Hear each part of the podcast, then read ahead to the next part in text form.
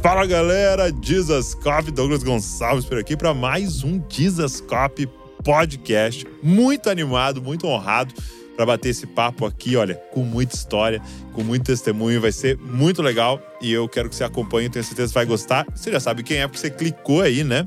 Mas antes da gente começar, deixa eu só te indicar um livro, porque talvez você clicou aqui goste muito de música.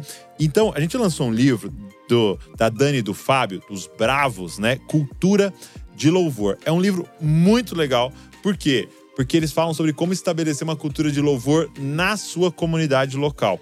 Não é só para músicos, mas principalmente para líderes que querem é, aprender como é que a gente estabelece uma cultura de louvor, uma igreja que realmente louva e adora o Senhor.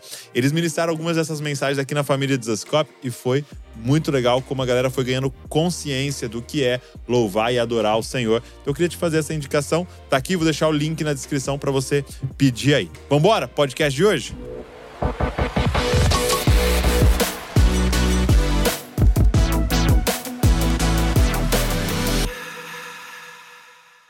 João Alexandre, obrigado privilégio, eu sempre uso um termo que é o seguinte: é uma hemorragia de satisfação inoxidável e perpendicular estar aqui hoje. Que alegria, que alegria. Muito bom. Muito feliz. Estou né? é, muito feliz, muito honrado e assim, é, compartilhei com várias pessoas, você estaria aqui, muitas pessoas ficaram muito animadas, até vários queriam vir aqui. Eu falei, gente, não vai dar porque a gente não consegue colocar público aqui. Você vê, cara, ainda. Mas, mas é uma história muito grande. Né? Quanto tempo, assim, de de música, ministério, é, servindo ao Senhor esse aí? Esse mês eu estou completando 41 anos já. 41 anos? Na estrada. É, eu, eu sou músico desde antes do gospel. Né? Você sabe que dá vontade de fazer um documentário chamado Antes do Gospel? Só para é falar legal, do, como é que era antes disso. Olha né? aí, Natan, a ideia aí, ó. Fica aí, ó. Porque assim, há muito tempo, eu praticamente eu só não nasci na igreja. O que, que né? o que você considera o gospel? Cara, eu acho que o gospel foi uma foi uma um movimento mercadológico, na minha hum, opinião. Eu, acompanhei, eu acompanhei quando isso começou. Era um publicitário que, ao invés de chamar de música cristã ou música evangélica, resolveu usar esse termo gospel, que era mais comercialmente mais viável. Entendi. E ele disse numa mesa lá no Rio de Janeiro, a gente foi fazer um show com atletas de Cristo no Canecão. E numa mesa esse cara falou assim: olha, a gente vai botar o nome gospel porque eu acho que vai ser. Vai melhor vincular a música cristã dentro do mercado. Então foi dali que nasceu. Na realidade, essa é a história mesmo, não estou inventando, essa Sim. história é real. Então esse publicitário fez isso e deu certo. Acabou virando que tudo virou gospel, né? Então, então tem gente então que não sabe nem tinha... o que quer dizer a palavra, né? Exato. É. Nem é, brasileira e, é. E, e, nem faz sentido assim a palavra em si, porque significa evangelho. Sim. Gospel. É, lá nos né? Estados Unidos tem, tem, nos Estados Unidos tem um, um, uma, um, nicho específico chamado gospel. E lá tem a CCM, que é Contemporary Christian Music, que é música cristã contemporânea, que já é outra coisa. Então, no, na entrega dos prêmios, tem as duas coisas separadas. Sim. Tem o gospel e tem o, CCM. Cadê? Alguns artistas estão numa área e outros na outra, né? Agora, eu gosto de fazer essa primeira pergunta. A gente é. quer falar muito de música aqui. Ele trouxe até o violão aí pra gente. Trouxe, é, tá aqui, é, meu amigo. Aqui. Seu amigo é inseparável. É. Agora, como é que é a sua história é com Cristo?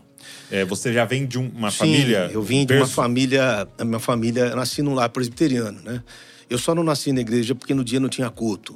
Mas a minha mãe já era da igreja presbiteriana e ela, eu fui batizado na igreja presbiteriana e depois eu fui para a igreja do Evangelho Quadrangular, nada a ver, outro extremo. E lá também fui batizado. Então, quer dizer, se depender de batismo, mano, eu tô salvo é, tanto por aspersão quanto por imersão. Mas, Entendi. Assim, mas, não tem erro. É, mas como Deus não tem neto, né? A uhum. gente tem que tomar uma decisão. Né? Eu sou é fruto do versículo, ensina a criança no caminho que deve andar. Eu acho que eu sou. Eu tive que tomar uma decisão com Jesus aí na adolescência, mas a minha mãe já me deu um exemplo muito grande, meu pai. Então, tudo que eles me ensinaram, né? Tudo, lembra aquele versículo? Tudo, tudo aquilo que aprendemos, ouvimos dos nossos pais, né? não cobriremos aos nossos filhos. Eu fui assim, tá? É que fala, contaremos as vindouras gerações. Então você nasceu num, numa casa que realmente, assim, de, Já tinha... de cosmovisão bíblica, de ensino sim, da palavra, sim, de... Sim. É, eu, eu, essa, palavra, essa pergunta é interessante que você fez agora, Douglas. Do ensino da palavra, eu fui depois. Eu fui eu fui, fui, fui descobrindo o lugar onde eu podia entender mais a palavra. Né? Ainda mais porque eu trabalho com música. Eu acho que é uma responsabilidade muito grande Sim. cantar sobre Deus, falar sobre Deus. Então a gente tem medo de cantar só o que as pessoas gostam de ouvir ao invés daquilo que elas precisam. Então eu fui procurar um caminho onde eu pudesse cantar a verdade. E eu, me, eu não, não acho que seja a igreja certa, não existe isso. Mas é, eu acho que eu me, eu me encaixei melhor nas igrejas históricas, de qualquer maneira. As batistas, metodistas, presbiterianos, né? Principalmente a igreja presbiteriana, né? Tem gente que acha que eu sou um cantor presbiteriano, nunca, você nunca ouviu falar disso, né? Que é um cantor predestinado, que seria isso? seria Calvino ou seria o quê? Simonton, não sei. Mas é, eu sou um músico cristão. Eu não gosto de falar que eu sou músico cristão, eu prefiro me denominar como um cristão músico. Tem cristão advogado, cristão médico. Qual a diferença sou... de um músico cristão e um cristão músico? Um cristão músico é um cara que confessa Jesus mesmo não tocando sua música cristã. Uhum. É, é, eu não sei compor e falar alguma coisa que não envolva Deus na parada, mesmo que eu não fale o nome dele, teoricamente. Eu acho que é, a minha música ela é muito reflexo do que eu creio, assim. É, eu sou confessional por tabela, eu não consigo, eu não consigo enxergar. Eu já falei isso para um músico que não era cristão uma vez, né? Falei, cara, você toca muito bem. Pô, obrigado. Se você soubesse quem foi que te deu o talento que você tem, você não ia tocar melhor, porque você já toca bem, você ia tocar diferente. Porque quando a gente sabe de onde vem o que a gente faz e o que a gente é, eu acho que essa é a conversão genuína, né? Muito bom. Eu acho que sim. Eu acho que esse é o caminho. É, e, mas, mas, me conta um pouco de como é que foi. Porque assim, eu, você vem de uma família ali na Presbiteriana, como é que você tá na. Você vai para quadrangular, porque a quadrangular é uma igreja pentecostal, né? Sim, e, nem, e, nem, nem neo ainda, é, é pentecostal, sim, né? Sim, sim. Foi, foi o início daquele, daquele, daquele movimento pentecostal no Brasil. Tem toda aquela história, né, Douglas? As igrejas não podiam. Isso em qual cidade? Campinas. Campinas. As igrejas não podiam imitar as igrejas católicas, né? Você sabe dessa história? Tinha que ser tendas, hum. né? Então a Quadrangular foi uma igreja que começou com uma mulher nos Estados Unidos, ela chamava uhum. Amy Semple McPherson, que era uma mulher, foi a primeira mulher a, cortar o estado, a, o país inteiro de carro. É interessante a história dela. É Teve até um filme feito com, é, com uma mulher contando a história dela. E essa mulher começou a fazer evangelismo, ela fazia isso, por onde ela passava e tal. A história é mais ou menos isso. Uma grande mulher, assim. Sim. E esse movimento veio parar no Brasil. Então a minha mãe conheceu esse movimento lá, ela, ela ela, embora presbiteriana, ela se identificou com isso. Tanto que hoje lá em Campinas, na Igreja do Evangelho Quadrangular, que é a sede lá em Campinas, na Catedral da Fé, que chama, tem o nome da minha mãe lá numa das salas é da escola. Ela foi diaconisa, fez um voto com Deus até morrer, que ela servia. Então você foi pra lá porque sua família foi pra lá? Sim, sim, praticamente. Eu sou o mais novo de uma família de seis irmãos, né, Douglas? Meu irmão mais velho, é, ele tem 83 anos, né? Eu tô, vou fazer 60, né? Então, assim, eu, eu fui o. É, meus irmãos também foram criados na igreja presbiteriana desde pequenos. Então, assim, é, na presbiteriana. Depois da quadrangular, eu fui o sorteado. Eu, e alguns irmãos meus, inclusive, nem eram convertidos quando eu fui para lá. Depois se converteram. É um negócio interessante, é uma história interessante. Minha mãe sempre foi uma mulher de fé, né? Aquela mulher que entrava no quarto todo dia e orava pelos seis filhos, né? Uhum, Pedia a Deus pelos seis filhos, né? Então, cara, é, eu tenho sobrinho quase da minha idade, né? Quer dizer, tem uma sobrinha que mora na Itália, que eu tô 60 anos, ela deve ter 55, 56. Sim.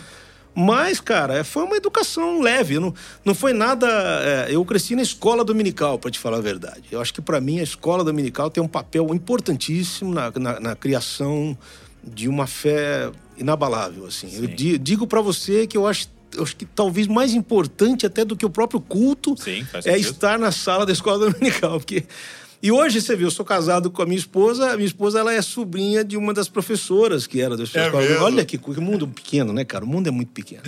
Mas foi assim, cara. Eu fui parar lá e fiquei lá durante 18 anos. Quando eu tinha 18 anos, mais ou menos, eu saí. Participei da 39 equipe de Vencedores por Cristo, naquela época. E dali em diante eu não parei mais. Eu fui, fui é. Então, me, me, fala um pouco do. Mas eu queria até ouvir antes. É. Já na, na, quadrangular, você começa a se envolver com música. Com nove anos, eu. Com nove anos. Com doze anos, eu tocava bateria. Hum. Da igreja. E quando que o senhor te libertou? Me libertou. Esse amigão, esse amigão meu que tá aqui comigo hoje é um super baterista. É mesmo. Aí o meu baterista da banda hoje tira um sarro danado de mim, porque ele fala é. que eu consigo fazer uma coisa que ninguém faz na bateria, que é tirar o som em vez de pôr. Então, eu toco, a minha bateria parece várias caixas de papelão. O bumbo faz pum, a caixa faz pum, entendeu? Não tem som, entendeu? Mas assim, eu comecei porque é o seguinte, eu ia acabava o culto, aquela coisa de criança, eu ia pra bateria, tá? Um dia faltou o baterista, bota o moleque lá. Aí eu toquei bateria, acho que uns dois anos na igreja, até chegar esse cara que tá aqui comigo, que é amigão meu, que, pô, super baterista. E a gente formou uma banda na época, eu tinha 14 anos, mais ou menos. E meu pai me deu um violão com 12 anos, né? Hum. Então eu tocava bateria e violão em casa. E um método do Paulinho Nogueira, assim. Alguns acordes e tal. E eu comecei dali, sozinho, a estudar. Sempre fui autodidata. Sempre foi autodidata. Sim, depois até para estudar, até escrever, ler música, foi tudo sozinho. Eu fui praticando até me acostumar, porque você tem que trabalhar profissionalmente, você tem que fazer isso, não tem como você fugir. Como é que você vai expressar ideia se não souber pelo menos escrever? A minha leitura não é aquelas coisas, tá, Douglas? Mas a minha escrita já é um pouco mais. Você diz de música? De música, isso. E foi assim que eu comecei a caminhar. E com 18 anos para 19, eu fui para Vencedores por Cristo. Então, explica Aí, um pouco o que, que era o Vencedores por Cristo. Era uma missão de treinamento de jovens hum. naquela época. Então tinha. Veio da onde? veio de um, veio de um querido cara chamado Jaime Kemp, hum. que é o cara que hoje que era presidente da La Cristão. Sim. O Jaime Kemp fundou essa missão aqui, que era com o objetivo de evangelizar, quer dizer, tanto treinar jovens para evangelismo, como evangelizar em igreja, fora de igreja, cadeias, presídios, é, praça pública. Então tinham duas equipes, uma no meio do ano, que é mês de férias, e uma em janeiro, que também é mês de férias. Então eu fiz parte de uma equipe de janeiro de 83, a nossa equipe foi para o sul, e lá, na minha equipe, tinha uns caras interessantes, cara. O pastor Lamartine Pozella tocava é na. Ele tocava. Que nem... Pouca gente sabe, tá? O Lamartine, Lamartine tocava tudo do César Camargo no piano e tudo do Paulinho Nogueira no violão. Alguns acordes que eu aprendi, inclusive foi o Lamartine que me ensinou. Então a minha equipe tinha isso, eram 18 elementos. A gente saiu viajando, cantando pelo, pelo sul do país. Escolhia-se uma região e nessa região tinha um circuito passava. igreja em igreja. É, isso foi assim até alguns anos atrás. E aí, e aí, tocava na igreja, mas aí fazia evangelismo. Tudo e... junto. Entendi. Tudo junto. E alguns. E, algum de... e quando acabava, por exemplo, assim, é, é um três meses, vou tentar explicar para você. Um mês antes das férias, tinha um treinamento aos fins de semana. Uhum. os caras tinham que vir de onde vier para ensaiar, para treinar e tal tinha esse mês de viagem, que era, realmente era o mês de férias, e quando acabava o mês de férias, a, a, a equipe devolvia os jovens para suas igrejas, simbolicamente emprestando e devolvendo. Tá aqui, ó. Uhum. Então a gente era treinado na palavra de Deus, treinado sobre como se comunicar com gente de fora, como, como abordar, né? A gente pegou uns pepinos muito legais assim no caminho e aprendi muito, né? E depois de Vencedores por Cristo, emendando praticamente, eu fui parar no Milad que era um grupo que chamava Ministério de Louvor e Adoração, que aí já era um grupo missionário vivendo integralmente de música e sendo missionários. Eu fiquei lá dois anos praticamente. Nesse grupo eu praticamente fui missionário mesmo, missionário músico, né? Hoje eu sou um músico e todo mundo é missionário naquilo que faz. Mas naquela época eu era um missionário literal, vivendo de ofertas e a gente aí era um ministério teoricamente e aí, levítico. Você tinha 20 anos? Aí eu já tinha mais, cara, eu já tinha 21 para 22. Eu casei com essa idade, 22 anos. Então eu completei com a minha esposa 37 anos de casado Uau. agora, e é 42 que a gente tá juntos e quatro netos. Só tive um filho. Meu filho tem quatro netos. Que bom. Que, que é, eu descobri que o avô é o burro chucro que o filho amansa pro neto montar, mano. você vira qualquer coisa quando você tem um neto, é um negócio absurdo. Legal, é um absurdo. Mas assim, e meu filho também já é um super pianista de jazz, meu filho já é pianista de música instrumental brasileira e de jazz, assim. Já, já foi para fora do país, dá aula em universidade. Então, tá. ele, é, ele também é autodidata, por incrível que pareça. Por incrível, não, eu não falei nada, você vai ser músico. Ele foi num caminho natural. Né? Então, então, então, com 21, 22, eu sei que você entra nesse ministério. Sim, foram dois anos. E aí, de missões, através da música. Através e da... era a mesma coisa, viajando, A gente tinha um servindo... ônibus, 28 pessoas viajavam dentro do ônibus, a gente tinha o nosso som. A gente tinha um esquema de montar o som, Douglas, que hum. em 10 minutos estava montado todo o PA. Porque assim, um era responsável pelas caixas, o outro para ligar o fio, o outro para montar o pedestal. Então você imagina 28 pessoas numa, numa empreitada, mano. Era 15 minutos, estava pronto o PA funcionando. E isso para fazer ao ar livre. Ao ar livre também é uma coisa, porque aí o que aconteceu? Vencedores era uma missão que treinava. Essa era tempo integral, essa era uma uhum. missão que vivia. Não era só férias. Era... Não, essa era tempo integral. Foram dois anos. Eu fui tocar em Serra Pelada duas vezes, por exemplo, lá para os garimpeiros. Né? Cheguei a tocar a música do Janires. A minha vida que era muito louca, lá para os caras e, cara, foi uma experiência. Nesses dois anos de Milad, que eu passei depois de Vencedores, emendando, cara, eu aprendi muito mais do que tudo que eu tinha aprendido dentro da igreja sobre evangelismo na prática, né? Tem histórias e histórias, né, mano? Tem uma história maravilhosa que a gente foi. Naquela época, Serra Pelada não tinha mulher, só tinha homem. Não podia entrar mulher naquela época. Eu sempre que a gente tocou essa música, e eu lembro, cara, de uma história muito interessante de um garimpeiro. Que é o seguinte: o garimpo era um negócio é, frustrante explicar. O cara largava tudo, achando que ia chegar lá, encontrar ouro e voltar uhum. trilionário.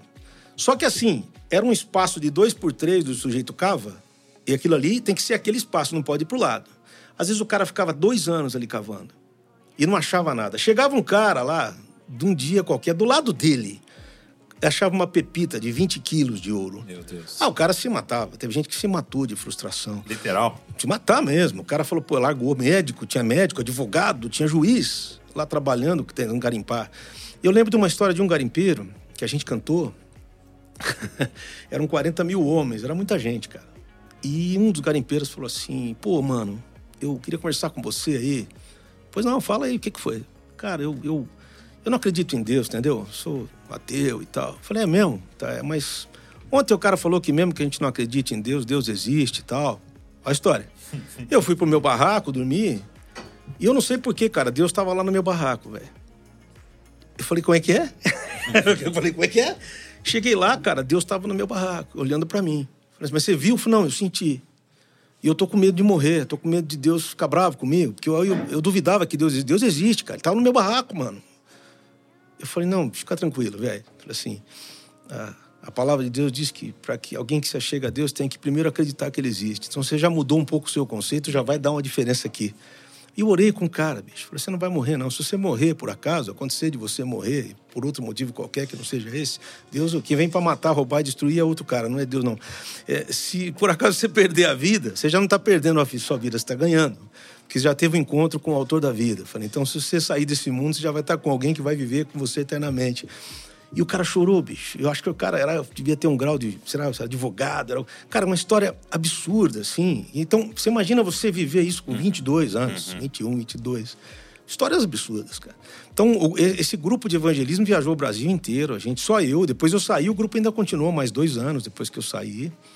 Mas foi uma experiência marcante para mim, até para música, né? Até como músico, né? Eu sou da e, época isso do... Isso é, tem tudo a ver com o que você começou falando, né? É. Que é o documentário que você sonha em fazer. Que é o, é o antes eu, do eu brinquei com um técnico de som de São Paulo falando é. isso, o Edielso Aureliano. Ele gravou todas as coisas do Logos e tal. Edielso, uhum. cabelinho branco já. Eu nem cabelo tenho mais, né? Mas assim, o Edielso falou assim, cara, vamos fazer um documentário chamado Antes do Gospel, porque ele também, da época das fitas ainda, né? Que você não podia errar, né? Hoje em dia tem tudo, Ctrl Z, é, Ctrl, é, é. Ctrl V, Ctrl C, Ctrl V. Aquela, aquela época você tinha que gravar, tá valendo, entendeu? Não tinha essa de errar. Você tinha que se errar, você tinha que emendar. E... Errar era prejuízo. Nossa, mano, e era um problema, assim. E tudo isso ninguém sabe disso. Quem compra hoje os materiais fala, ah, bicho, sempre foi. Não, não é fácil assim. Nunca foi fácil ter uma plaquinha e, de som. E essa mudança que você falou, né? Porque você está me dizendo, essa história que você está me contando e as histórias que você está me contando, são de pessoas que estavam pagando para tocar, né? Que, estava, que, que, que bancavam para fazer, A gente né? vivia literalmente, literalmente de ofertas. A gente. As igrejas. De ofertas de quem? Das igrejas. Igrejas que vocês iam. Das igrejas que a gente ia. É, inclusive nesse meio, cara, é, é, muita gente. Quando você tem um grupo assim que está viajando e todo mundo conhece, você é muito visado. As pessoas têm muita inveja, até hoje, né? Como as pessoas, a inveja faz parte da configuração do ser humano. Sim. Mas a gente chegou em Serra Pelada, por exemplo, a gente tinha encomendado 100 mil Bíblias ou 80 mil Bíblias da Sociedade Bíblica, chamada Jesus é mais precioso que o ouro. Uau. Essas Bíblias chegaram lá, a Igreja Assembleia de Deus de lá se apossou dessas Bíblias e distribuiu como se eles estivessem distribuindo, não a gente. Então foi muito. Falei, mano, bicho, tá, então, tá tudo certo. É palavra, tá né? tudo certo, mano. Mas essa é uma época que a gente lembra com muito carinho, né? Assim, de, de, de, tudo, né? E depois o grupo acabou se desfazendo porque não é fácil viver ministerialmente com um grupo que vive de ofertas, né? Alguns foram para a área missionária, tem um, um, dos caras que eram, da minha, que eram do Milad que hoje trabalha com, com, com essas coisas dos estrangeiros no Brasil, uhum. o Zé Roberto, Zé, os refugiados, o Zé uhum. Roberto. O Zé Roberto, ele é um parceiro do Milad.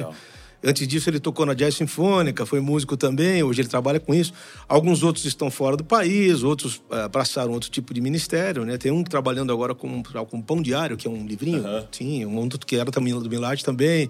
Quer dizer, o fruto disso é muito grande. Agora, para música, eu segui em frente. Uh... E aí, depois disso, foi para onde?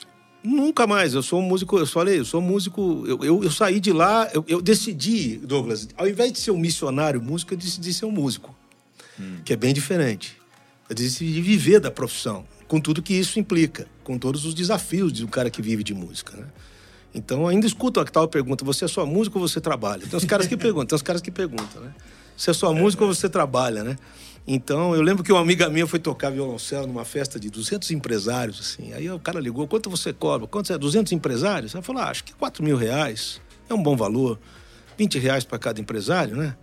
É quatro... Mas, pô, 4 mil reais para tocar duas horas? Ela falou, querido, você não está entendendo. Foram oito anos estudando oito horas por dia e mais as duas horas da sua festa. Faz a conta, acho que tá bom, tá? Então as pessoas não, não fazem essa. É. essa a, a, profissão de músico ainda é vista muito só como ministério e não como profissão. Uhum. Então há um dilema em cima disso. Há um dilema. E dito isso, eu acho que dentro da igreja brasileira. A, a, tudo tem que passar por uma questão do amor. Eu acho que tem gente que sabe que o cara vive de música, tem gente que sabe, tem pastores que exploram músicos e o contrário. Tem músicos que exploram pastores e ministérios, exploram a sua visibilidade, a sua fama. Ele sabe que ele vai atrair gente, então ele, ele faz questão de. E o pastor que, que, que, que entra nesse jogo é tão medíocre quanto ele, na minha humilde opinião.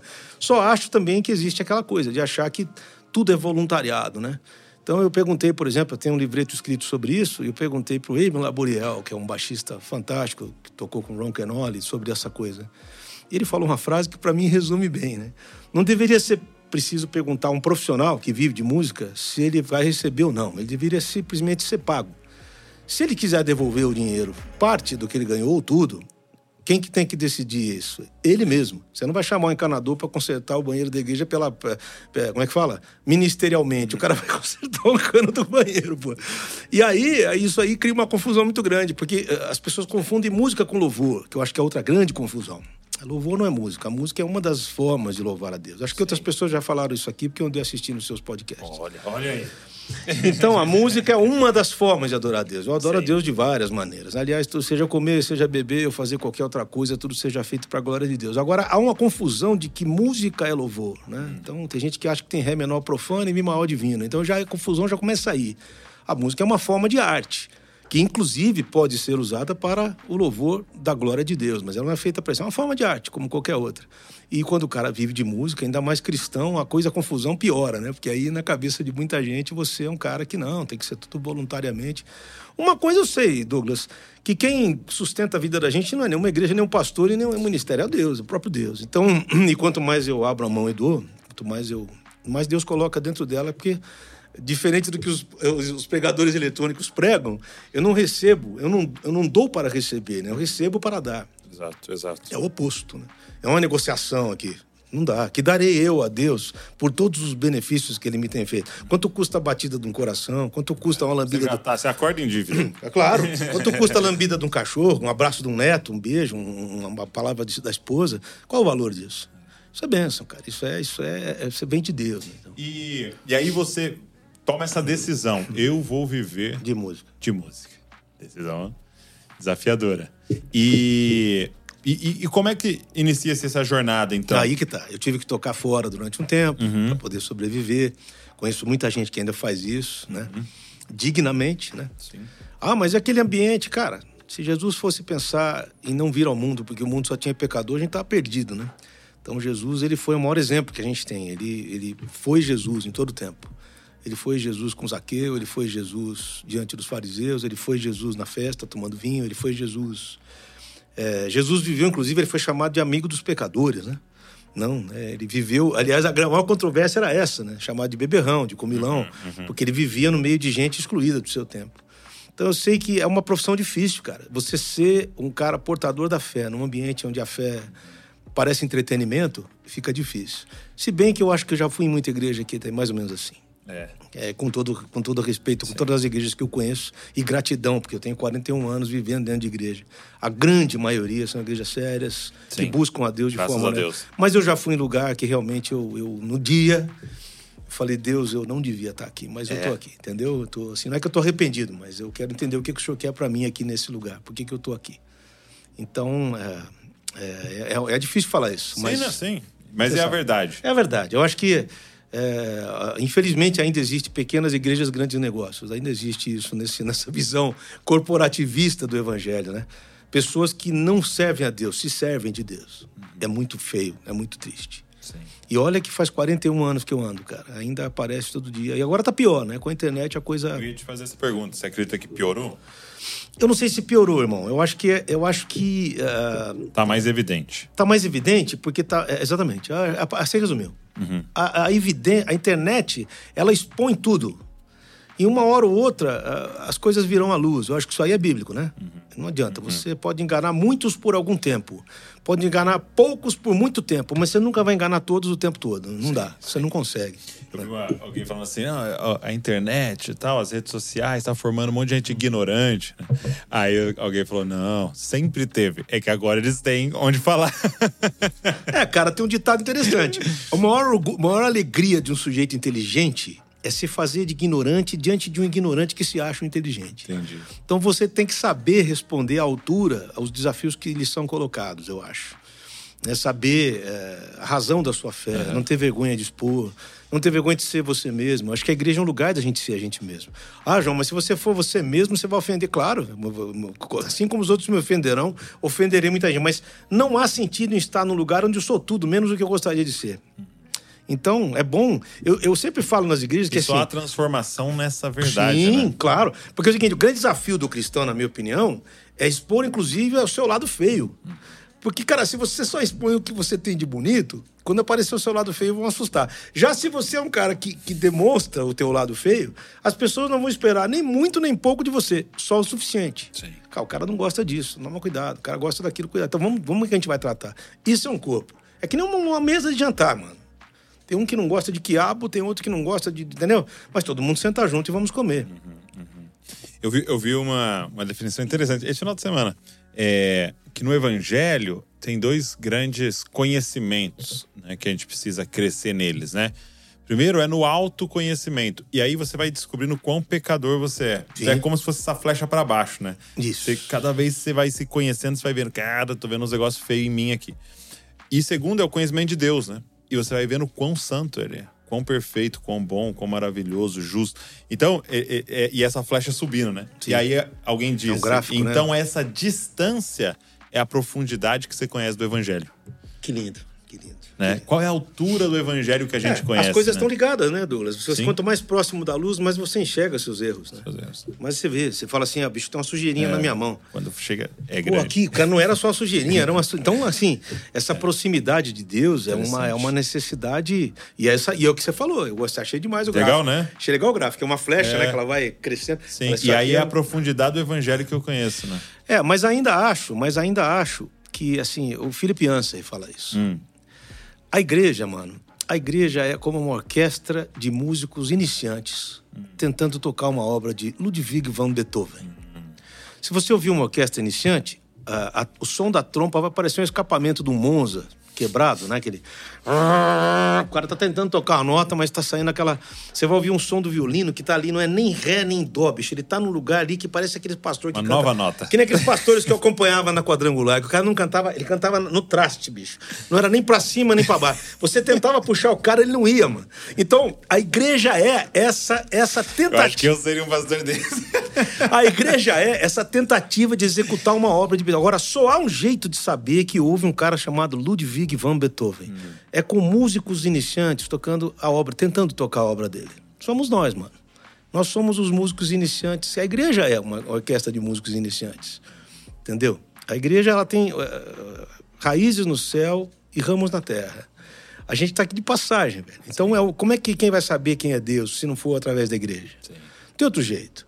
Então, essa é a grande dicotomia. Agora, sim, a igreja não é um lugar onde eu vou só e estou. A igreja é quem eu sou. Porque saindo dali, eu lembro uma frase do Billy Graham: louvor é aquilo que acontece quando a música acaba. Entendeu? Não é durante a música. Quando acabou, você vai saber o que é louvor. Louvor é a vida, mano. É, é o culto da vida na vida de culto, sabe? O louvor é conviver, estar junto. O louvor é você engrandecer a Deus nos momentos mais.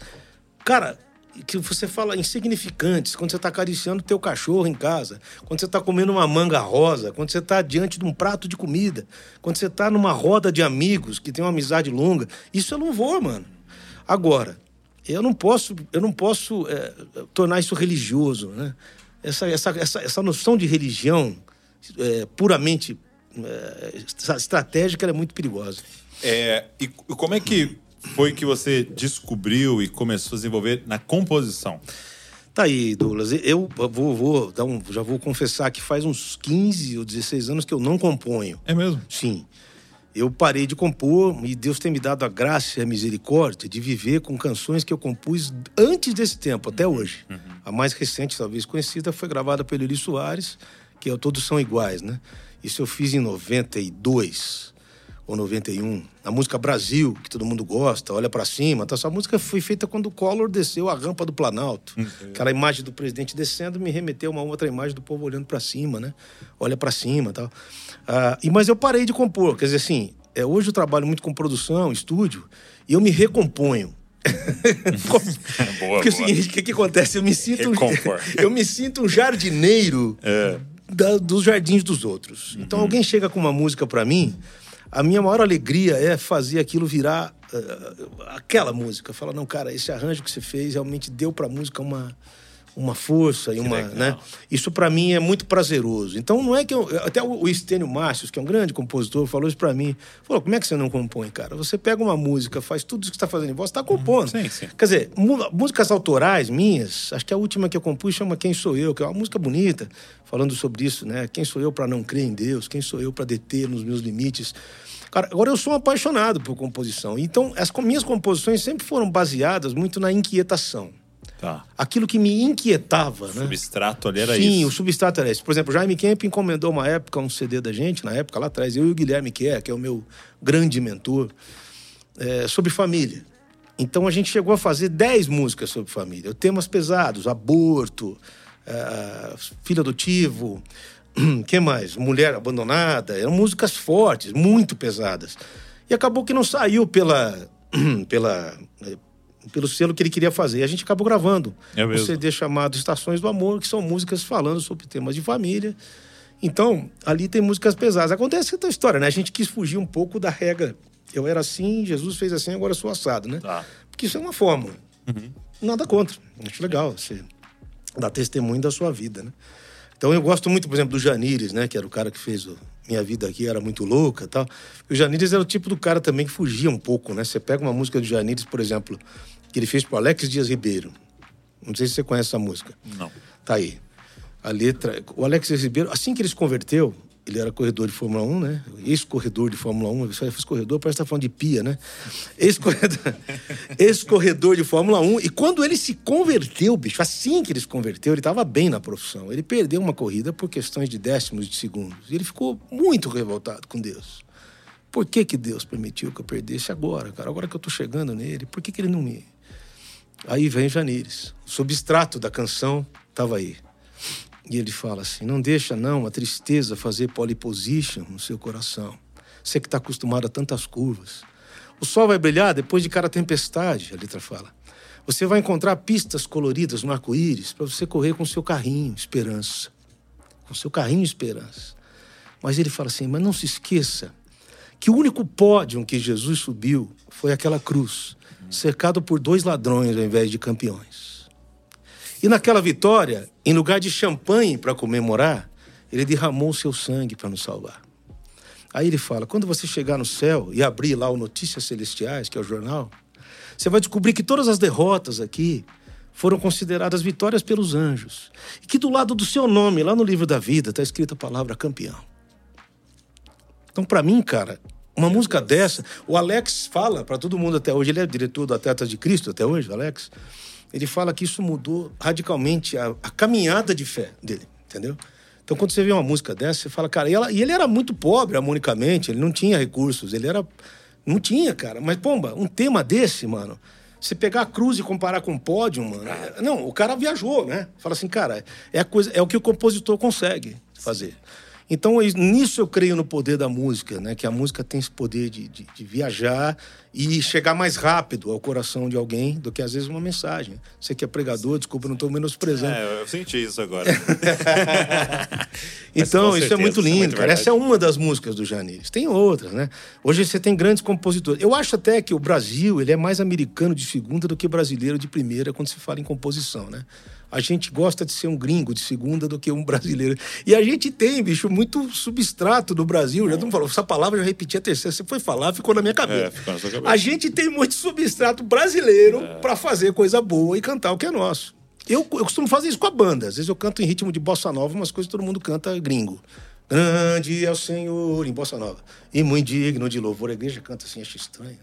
Bicho, uma bossa nova tá bonito, mas vamos cantar que tá legal, entendeu? É sabe, sabe, quando o cara come uma comida assim? Ele fala, bicho, esse arroz aqui tem um negócio diferente, o que, que, é, que você pôs aqui? Não, eu pus uma folhinha de louro quando eu fui fritar a cebola, só isso, esse cheiro que você tá vendo. Sério? Pô, mas ficou bom esse arroz. Então, tá aí, tá, você não conhecia esse arroz. Qual foi a primeira é... canção que você compôs? E, cara, eu tinha. Eu tinha o quê? 15 anos? Menos, tinha 12, eu era menino. 12 a primeira can canção que eu compus, eu tava com uma prima que tocava violão. Hum. E ela era da quadrangular, nessa época eu também era. E ela. Não, tinha 9 anos. 9 para 10. Olha só. E ela pegou o violão, começou a tocar uma bossa nova. Vou tocar aqui um pedacinho. Ela começou a tocar uma bossa nova. Ela falou: Ó, canta o que vier na sua cabeça aí, bicho. Né? Aí eu cantei, ela fez: Tão pequeno sou, mas estou aqui. Quero amar a todos desde agora. Nove anos, mano. Já reconheço a cruz, pois encontrei Jesus. Esse pode, cara. Nesse caminho andar, somente nele confiar. Aí tem a segunda estrofe. Pô, nove anos, bicho. Para, aqui, é aqui, é? é, para entrar no céu é preciso ser criança. Nem ódio, nem maldade poderão lá entrar. Lá não existe a dor, somente a paz e o amor. Somente em Cristo creia, somente em Cristo creia, pois Ele é teu Salvador. Cara, uma criança de 9 anos compondo. Então eu tinha essa idade. Foi assim, uma criança. E ela tocava bossa nova, não precisa. E ela, e ela tocando e falando, vai, vai criando aí a música. Não, ela de olho fechado e rindo, porque eu tava cantando e ela rindo do que eu tava cantando. Tipo assim, como é que pode ele cantar uma letra fazendo assim, entendeu? Cara, como é que pode? Não tem muita rima. É. Eu, Senhor Salvador, né? Vai ser as tá rimas. Tá Se bem que tem muita rima hoje em dia, que é assim, Jesus, minha, Jesus minha cruz me conduz ao comer cuscuz, né? Mano? Os caras não se preocupam muito com a riqueza das, das que estão cantando, né, mano? Então, mas, mas aí você. Quando que você identificou? Eu falei, cara, acho que eu nasci pra esse negócio aqui, viu? Me identifiquei quando um cara de Limeira foi na minha casa, que era da quadrangular, o Simona, querido, até hoje está vivo ainda, Menezes, deve estar tá com 75, 80 anos. E ele falou pro meu pai: Cara, esse menino tem. Esse menino tem futuro. Hum. Compra um violão para ele. Foi naquela época. E, cara, Hoje eu encontro ele e falo, cara, você foi o. Cara, que legal, né? Não, eu acho que uma professora de música, quando eu estava no primário, primário não, não, não lembro ainda se era sexta ou sétima série, a gente fez uma canção pro Benito Juarez, que era maestro da Sinfônica de Campinas. Eu tinha 12 anos também, um pouquinho depois disso. E ali eu fui me identificando. A própria professora, naquela época, na escola estadual, você tinha aula de música, né? E faz falta hoje isso, faz muita falta também foi ali também. E a coisa do meu avô, né? Meu avô era repentista, cara. Ele era violeiro de catira, né? Então eu não conhecia meu avô. Mas essa veia vem de lá, né? Nunca ninguém me ensinou nada do que eu toco. Foi tudo ouvindo, foi tudo ouvido. Meu ouvido é. Eu não acho, não acho que só o cara que tem ouvido que tem futuro, né? Não é só coisa de falar que o cara tem ouvido, vai mais rápido. Não. Eu gosto de uma frase do Martim da Vila. Hum. Perguntaram para ele: Martim está com 90 anos agora fazendo faculdade de história, né? 90 anos. Ele tá fazendo Sim. faculdade de história? Você imagina, Douglas, se tá na, no teu faculdade, do teu lado tá o Martim da Vila estudando história com você, mano. Né? Num país onde as pessoas não querem estudar nada, né? onde os políticos não estudam é, ciências políticas, por exemplo, você tem um músico estudando história. É um exemplo, né? Mas tudo bem. E, e perguntaram para ele o talento, como é que é o negócio do talento, eh, dom. E ele falou, cara, é, as coisas não são excludentes. É, o estudo não substitui o talento e o talento não substitui o estudo. Se você é um cara talentoso, o estudo vai te ajudar a chegar lá mais rápido. Se você não é um cara talentoso, o estudo também vai te ajudar a chegar lá um pouco mais devagar, mas você chega. Não são excludentes. Eu acho que qualquer um, qualquer um pode estudar e se aperfeiçoar. Claro que quem tem jeito vai mais rápido. Sim. É isso que acontece. É, é você descobrir, né? É, é, o que, que o Senhor o que você te faz, deu de é. dom, né? Confesso é, é que foi difícil sair do grupo missionário onde eu estava com 22 anos hum. e assumir que eu ia ser músico. É, foi difícil. Foi difícil? Foi difícil porque foi uma caminhada complicada. Eu tinha, eu, minha esposa estava grávida quando eu saí desse grupo missionário. Meu filho está com 37 anos hoje, vai fazer 37 em julho. Então a gente, com uma mulher grávida, eu saí de um grupo missionário com a mão na frente e outra atrás. Eu não tinha dinheiro para nada, nem para alugar uma casa. Eu fiquei numa casa de um irmão querido, três meses, um apartamento. E não tinha trabalho para poder pagar o aluguel. Fiquei devendo três meses. Aí apareceu um trabalho com a Vinde, na época com o pastor Caio Fábio, porque o Guilherme que tinha ido para lá. E eu acabou aparecendo um CD para eu fazer os arranjos. Com essa grana dos arranjos, eu fui lá pagar o meu aluguel, que eu estava devendo três meses. Falei, tá aqui o aluguel. E o cara falou assim: você não me deve nada, cara. Paga daqui para frente. Então, cara, não fosse a igreja, não fosse irmãos, não fosse o corpo, não fosse. Eu não sei o que seria. Entendeu? Então a gente. Eu só conheço um jeito de Deus uh, abençoar a gente, é através dos irmãos. É. é. o corpo. Porque nós somos o corpo de Cristo. Se a gente não fizer isso, é, é balela. Desculpa, balela. É balela. Tudo discurso... Aquela história de Atos é muito literal mesmo Sim. e é forte. É. É, e aquele, se você diz amar a Deus e não ama o seu irmão, é mentiroso, né? Deus que você não vê. Agora, qual foi a primeira música que você hum. gravou? Que eu gravei, bicho. Sua. Oh, bicho, isso aqui eu gravei. Posso, posso tocar aqui? Por favor. Então, licença, mano. Acho que... Eu gravei, meu primeiro CD foi um CD de Vencedores por Cristo. Chamado Tudo ou Nada. Tu... Essa música não é minha. Essa música é do Sérgio Pimenta. Tudo ou nada, pega ou larga de vez. Tudo ou nada, pega ou larga de vez. Tudo ou nada, pega ou larga de vez. Tudo ou nada, pega ou larga de vez.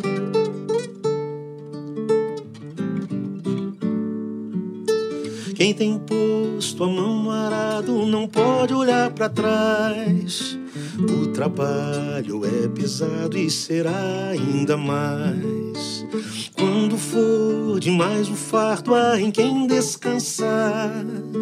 Cristo sempre pronto e perto vai ajudar a quem realmente assumir diante dele de todos compromisso de seguir seus passos fielmente até o fim, até o fim. Tudo ou nada, pega ou larga de vez.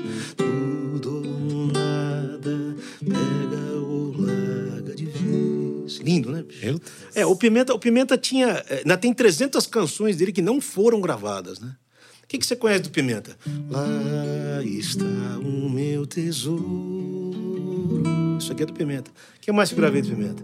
Você pode ter a casa repleta de amigos, paredes e pisos cobertos de bens,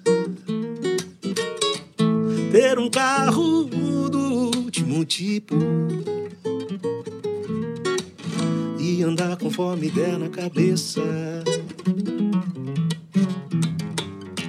Ou pode até ser um cara que vive apertado, até mesmo dentro de uma lotação. Quantos anos, hein? Curtindo assim mesmo um fim de semana. Ao andar conforme der na cabeça mas sempre será como folha no vento, esperando o momento de cair. Oh, oh. Você pode ter tudo aquilo que sonhar, mas nunca terá a paz que existe lá dentro, que não se encontra para poder comprar. Porque essa paz só tem a pessoa com Cristo. Uh, que se encontra com Cristo. Uh.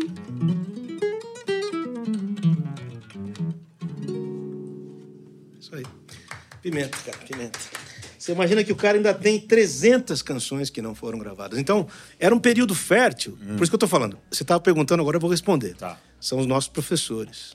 era música feita não para views, era música feita não para curtidas, era música feita não para saber se alguém, quantas pessoas clicaram e falaram, quanto sinalzinho, quanto joinha. Não, era música feita para ultrapassar e para competir com Chico Buarque, com Gil, com Caetano, com Milton Nascimento. Era música feita para durar.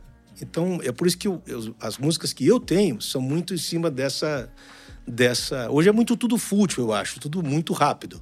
Entendi, a gente tá entendi. tá numa tiktokização da vida, mano. É. Tudo, ninguém se fixa em nada. Então. É porque é interessante que, por exemplo, quando você produz algo pro Instagram, você tem essa noção de que é, ele é para aquela semana.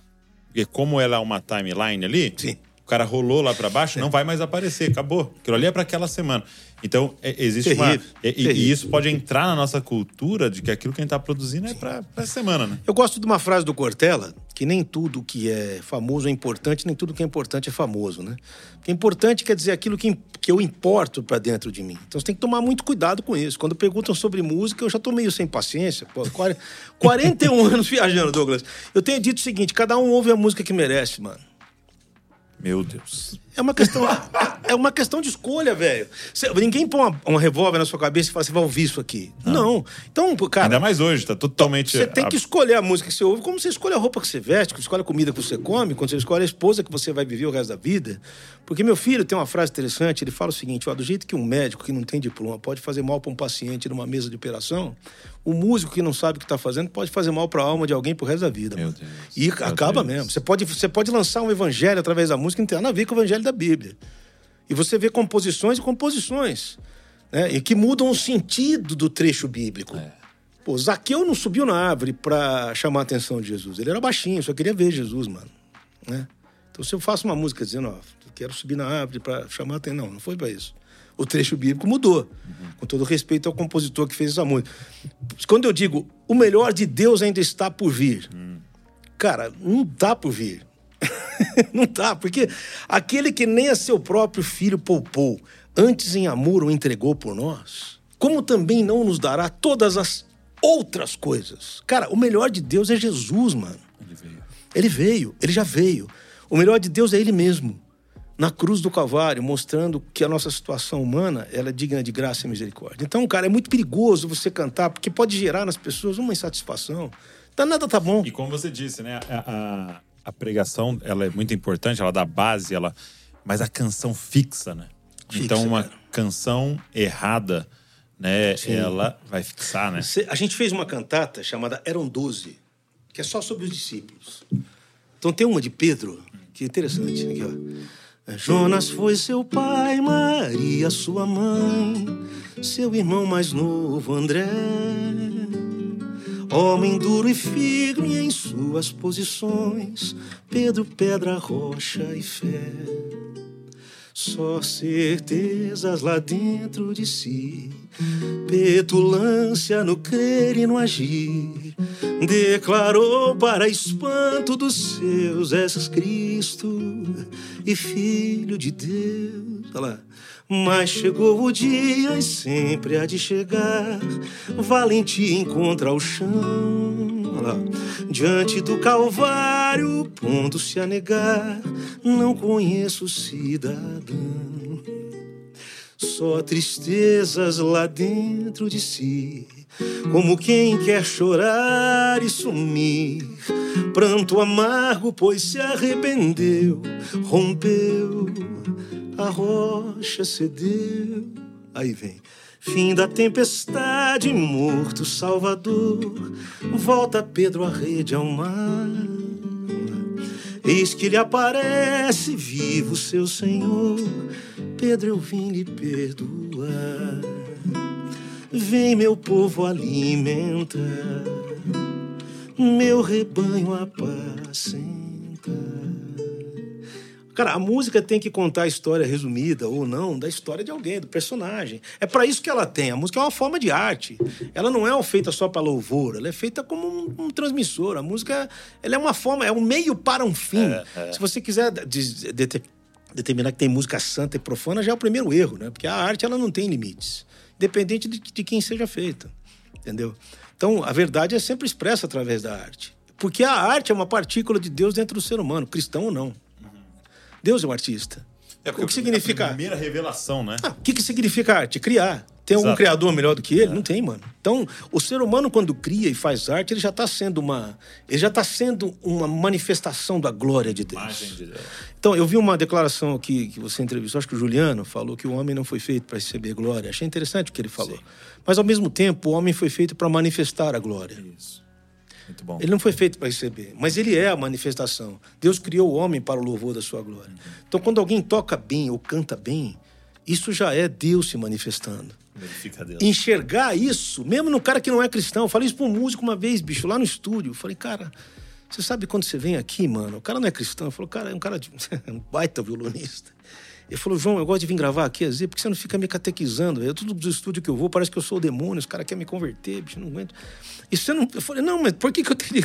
Você acredita em Deus? Ele falou, acredito, do meu jeito, né, velho? Aí eu falei, como é que eu vou dizer para esse cara o quanto Deus o ama? Falei, cara, tá bom, se você acredita em Deus, mano, eu vou ter que te falar uma coisa. Eu olhei bem nos olhos dele e falei assim: toda vez que você pega um violão e toca, eu que sou cristão, preciso te confessar. Eu creio que Deus existe quando você toca. Hum. Eu enxergo Deus quando você toca. Para mim, você tocando é um culto de adoração a Deus, mano. Você não sabe disso. Não. Mas... Ele olhou para mim, cara, lacrimejou um pouco o olho, falou assim: pô, cara, aí você me quebra, hein? Porque as pessoas não se chegam a Deus, Douglas, por se sentirem é, culpadas, mas por se sentirem amadas e perdoadas, mano. Só acho que a igreja às vezes peca um pouquinho nisso. Então, é, o que, que acontece? Por exemplo, de sete anos para cá, eu criei uma plataforma, eu vou falar dela aqui agora, de violão. Uhum. Eu ensino a mesma canção de três maneiras diferentes: simples, intermediário e avançado. Legal. Todas cristãs. Porque o nosso intuito da plataforma é ser confessional. Sim a gente vai falar, porque eu falei, não existe Ré menor profana, Mi maior divino. Você vai aprender a harmonia de qualquer jeito. Então, todos ali, ou são hinos tradicionais, ou composições minhas, ou de outros compositores. Tem coisa do Bazaf, tem coisa do Ademar de Campos. Legal. Aliás, eu, o Ademar e o Jorge Camargo viemos todos da Quadrangular, tá? O Ademar fez 45 anos já, não foi, de, de estrada? Eu acho que foi, né? Foi? Acho é. que sim, é. O Jorge Camargo também, que é outro grande compositor. Então, cara, a gente decidiu fazer isso através da plataforma até para poder e, falar de Deus. E, então, é uma plataforma que ensina. Música cristã. Música, não, não é especificamente violão, música no geral. Violão, violão. Violão. É de tá. violão. É para violão. Tá. Para quem quer tocar violão. Então, assim, eu não recomendo para quem está então, começando é, é, do zero, mas. Curso online. Curso online. Faz sete anos, Legal. já tem mais de 4.600 alunos. E, tá... Como é que a pessoa acessa? João Alexandre, João Alexandre online.com.br. João Alexandre online.com.br. Facinho, hein, gente? É, a gente... Vou deixar o link na descrição. Colocar a gente foi fazer, Douglas, e eu conversei com o meu sócio lá, falei, o meu sócio é da Chácara Primavera, da igreja do Ricardo Agreste. Uhum. E chama Alexandre também. Falei, Xará, como é que a gente vai. Não, vamos fazer uma plataforma confessional. Vamos crer que Deus vai nos mandar quem tiver que mandar. E a gente está aí nesse projeto faz tempo. Que lindo. Tem sido muito bom. Foi antes da pandemia, a gente atravessou várias dificuldades. Na pandemia foi bom porque o pessoal estava em casa. O pessoal estava né? querendo estudar online, né? Então, essa, essa faceta de professor veio agora, há sete anos, e eu tentando passar tudo que eu aprendi sozinho, né? Uhum. Quer dizer, como é que você vai ensinar algo que você estudou então, sozinho? Agora, isso, você começou a entrar nesse assunto, eu queria que você você falou, né? É, o talento não exclui o estudar. Não. Né? E quem estudar mesmo sem o talento até chegaria lá Sim. mais lento, provavelmente. Mas, mas chega. É. E. Então, o que, que o autodidata? Quanto tempo você estudava? É, e, e, e e o que, que você estudava? Como é que você encontra que o que tá, estudar? Cara, eu não estudava só música evangélica. Uhum. Eu estudava música naquela época. Naquela época você ouvia no rádio Van Lins, Milton Nascimento, você ouvia músicas de qualidade. Também tinham músicas cristãs muito melhores que as de hoje, diga-se de passagem, tá? Uhum. Que, embora às vezes na sua simplicidade fossem, te ensinavam muita coisa. Agora, eu estudava. É, eu ouvia muita coisa na televisão, Okay. Programa de, de, auditório, de Raul Gil, essas coisas. Ou tinha revistinha que saía na coisa. Eu nunca comprava revista, porque eu ganhei esse método do Paulinho Nogueira e esse hum. método me abriu muito a cabeça. E eu tenho uma forte relação com a melodia. Tá. Eu sempre sei é, aonde está a melodia que eu estou cantando dentro do acorde que eu estou tocando. Hum. Onde que ela vai se encaixar triste, alegre, é, surpresa. Isso me ajuda muito. É, eu vi quando estava cantando a, é, é, uma história, né? Que nos momentos felizes tem Sim. momentos tristes aí, então, acompanha, tá. né? Então isso tudo, porque música é tensão e relaxamento. Eu tava comentando com a querida Carola que eu cheguei aqui, aqui trabalha com você, hum. que eu acho que as pessoas ou tensionam demais ou relaxam demais. Aí a música fica chata. A música tem que ter tensão e relaxamento, ela tem que transmitir. E essa transmissão é uma coisa que é só com o tempo. Você não aprende do dia para a noite isso, né? É claro que tem gente precoce, que é muito rápido, né? Mas, mas é uma coisa de experiência, que quanto mais você toca, mais você vai tocar, e quanto mais você canta, mais você vai cantar. Eu, como não sou cantor, eu sou um cantador. E também não sou um violonista, eu sou um tocador de violão. Eu me conformo com as duas coisas. As duas coisas dão certo, entendeu? Então é uma coisa que eu, que eu ensino muito na prática, a harmonização na prática na plataforma. Uhum. A gente agora inaugurou um curso ano passado chamado TTM, Transformando Teoria em Música, que é ensinando teoria de um jeito mais relax, porque qualquer forma puramente acadêmica de música é muito chata. Então, assim, desculpa, mas me perdoa aí os eruditos, mas é eu, eu, me explico um pouco porque eu não entendo nada, tá? É, você tá falando, eu tô ouvindo o programa do Raio Gil, então aí você alguém vai cantar, cantar, e tocar lá. Eu ficava ligado em cada nota. Isso. E aí, o que, que é estudar? Quando, porque quando eu tô ouvindo lá, não tô estudando nada, né? Mas é, mas que pra, que quem, era... pra quem é músico Isso. é alimento. É que nem quando eu vou, vou, vou, comer então... no, vou comer num lugar, tem um cara tocando. Cara, se o cara tocar um acorde errado, a comida já não desce direito. Senão já não, já não vai, velho. Já não vai, já não vai. Aí eu fico ligado. Às vezes eu falo, putz, cara, o Jobim deve ter se mexido no caixão com esse acorde aí que esse cara tocou. Agora. E algumas igrejas me dão um pouco essa sensação também. Agora, as igrejas têm um outro problema, que eu digo assim. É, por exemplo, com a, com a chegada do worship, que eu já acho um nome estranho, porque se você dá o um nome de worship num estilo, você está dizendo que os outros são o quê, né? Que worship é adoração, adorar. Então, os outros são o quê? Então, não tem botar um nome desse. É. E, na realidade, worship é, é, o pop rock, é folk, é um estilo de música específico, uhum. né? Tem um amigo meu que é professor de contrabaixo, chegou um aluno lá querendo estudar contrabaixo worship. Ele falou, cara, ele, ele pediu, pediu o que, que é worship? E o cara não sabia. E ele botou lá e falou, cara, isso aqui é pop rock. Não, não, isso é worship, cara. O cara brigou com isso aqui é worship. Cara, isso é pop rock, mano. Como assim worship? Isso é pop rock. Vou mostrar o YouTube. É, Aí, sei lá, não, aí o que acontece? Aí o que acontece? O meu problema com worship são dois. Primeiro é esse nome que já me incomoda um pouco. Porque tá. você tira, você está excluindo a chance de ter outros estilos. Eu pego o Salmo 150, onde ele faz uma lista de instrumentos, louvai a Deus no seu santuário, no firmamento. Ele faz aquela lista imensa, e no último versículo do, do livro de Salmos, que é o último, do 150, ele ficou assim, se eu ficar fazendo uma lista aqui, vai, vai, vou acabar limitando, né? Então vamos fazer o seguinte, todo ser que respira, acabou. Então ali tá, eu não sei de que igreja são os passarinhos, sei que os caras cantam de deve ser pentecostal, cantam o dia inteiro. não sei de que igreja são os rios, as árvores, mas tá lá na Bíblia. Aí o que acontece? Isso me incomoda um pouco, essa, esse título, né? não tem nada contra o worship. Sim, eu acho sim. que tem que ter música de todo tipo para a igreja, inclusive música mesmo, para se ouvir, né? Porque o pessoal já nem ouve mais música hoje, consome, né? E o que me incomoda, cara, é essa coisa de ser sempre os mesmos acordes. Eu acho que idolatria é pecado, mano. Então, se você toca sempre aquelas mesmas, aqueles mesmos é acordes, não é perigoso, cara. Você está idolatrando uma forma, um formato. E qualquer forma de idolatria é perigoso. Eu acho que de mais ou de menos e é perigoso. Então, você não pode denominar que tal música seja para Deus e tal música não Sim. seja. Essa, essa, questão do, dos acordes, essa simplicidade, assim, não tem a ver também para que qualquer um consiga sim, tocar? Sim. Porque assim, você tocou não, algo que alguém vai pegar e não, não vai conseguir. Não, né? não, se treinar mas um pouquinho o... consegue. Não, mas sim, é... sim, sim. É, mas eu não vou chegar numa igreja e tocar só isso, né? Sim, sim. Quando eu vou tocar sozinho é uma coisa. Se eu tenho uma banda tocando, a gente uhum. prioriza coisas mais. Mas eu ainda creio que se a gente pegasse e ensina... além, ensinasse né? a igreja uhum. a ouvir coisas mais rebuscadas, ela vai dificilmente voltar para trás. Agora você disse, cada um te... ouve a música que merece, né? Sim. O que, que você ouve? Cara, eu ouço de tudo, porque uh, retenho o que é bom entendeu? Ouço até o que é ruim para não fazer igual. É mesmo? Gostou dessa, né? Agora saí de escanteio, né? saí de escanteio agora, né? É. Agora, se eu ouço, eu ouço música, eu tento ouvir música de qualidade de todos os estilos. É porque, de assim, sertanejo ouve, a jazz. Mano. Você ouve para estudar. Mas, pra assim, tudo, pra tudo. Aquele momento seu de ali, o que, que você gosta de ouvir? Cara, eu gosto de trilha sonora. É. Sim. Se você ouvir a trilha sonora do terminal, é um aprendizado, cara. A trilha sonora. Se você ouvir. É. Se você ouvir isso aqui, por exemplo, lembra do Tom Hanks? Terminal? Quem hum. fez a trilha sonora foi o grande John Williams, que fez a trilha, que fez o ET, todos os músicos, todos os filmes do Spielberg que fez, né? Então você ouve um negócio assim.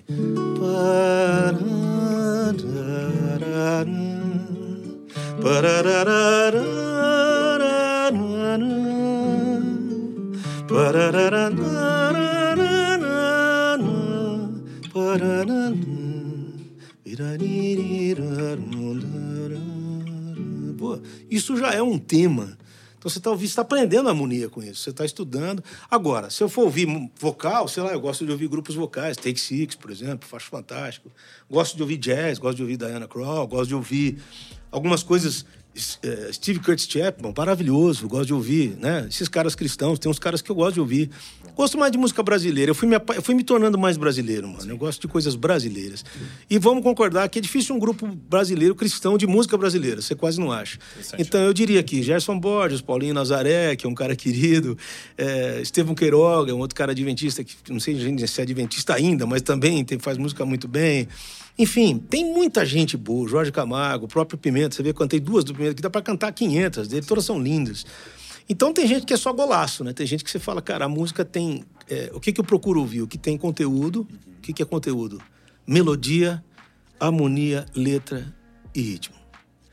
Então, eu tento, desses quatro elementos, é, salvar alguma coisa. Se nada me salvar, é que a cesta de maçãs, Douglas. Cinco maçãs, uma tá podre. Você não joga as quatro fora. Você joga aquela lá e aproveita o resto. Mesmo porque existe graça comum. Eu acho que até o cara que não crê em Deus, é abençoado por Deus e não sabe disso. Então eu tento é, é, absorver de fora o que tem, de, de, o lado de cada um, né?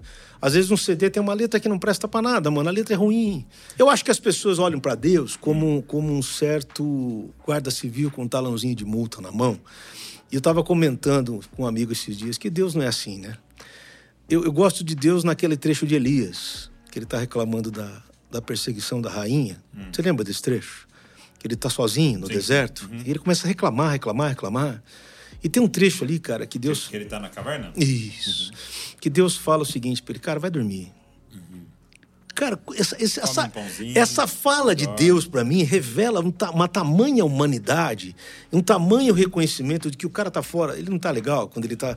Porque as pessoas acham que não, não posso fazer isso que Deus vai me castigar. Não, cara, às vezes você não tá falando coisa com coisa, cara. Você tá, você tá aflito pelas coisas da vida. Então, bicho, calma, é, eu gosto de uma frase que, que eu acho que o Ariovaldo Ramos falou uma vez. Cara, Deus está bem, fique em paz. Deus está legal, mano. Não precisa ficar acalmando nada. Ele está bem, ele é o príncipe da paz, mano, sabe? Sim. É, o nome dele é maravilhoso. Então, a gente, essa convivência sadia é o que a gente tenta passar sempre, inclusive nas nossas aulas lá da plataforma. É Sim, eu conto a história da música, de onde foi feito. Eu gosto de fazer isso. Essa, esse lado de professor me fascinou. Eu não sabia que eu podia ensinar, eu achei que não. E esse meu sócio, que foi quem idealizou, ele falou: Cara, pô, eu acho que você tem tudo para. Aí, cara, você tem que estudar para fazer isso. Você vai explicar uma sequência harmônica, por que, que você está fazendo aquele acorde, onde está a nota, e por que aquela nota está ali. Você pega o Alto Preço, do Azaf, que é uma música linda, que fala de comunhão. Fala, bicho, olha que coisa linda, é uma história bonita, a música. Então, eu conto a história. Eu acho que é legal você. Que nem, o Davi, que nem os Salmos, né, cara? Salmo escrito por ocasião de. Lembra que tem lá na.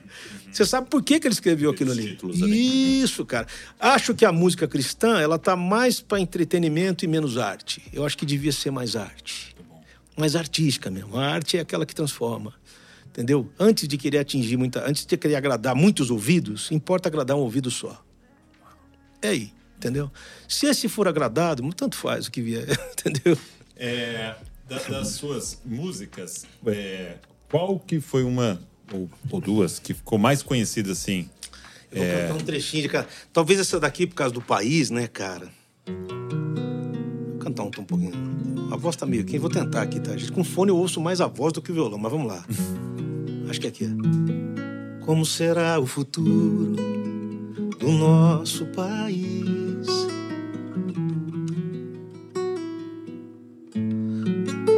Surge a pergunta no olhar e na alma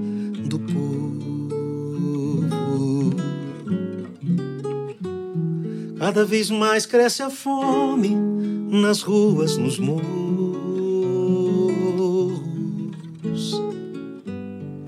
Cada vez menos dinheiro para sobreviver. Onde andará a justiça, outrora perdida? Some a resposta na voz e na vez de quem manda.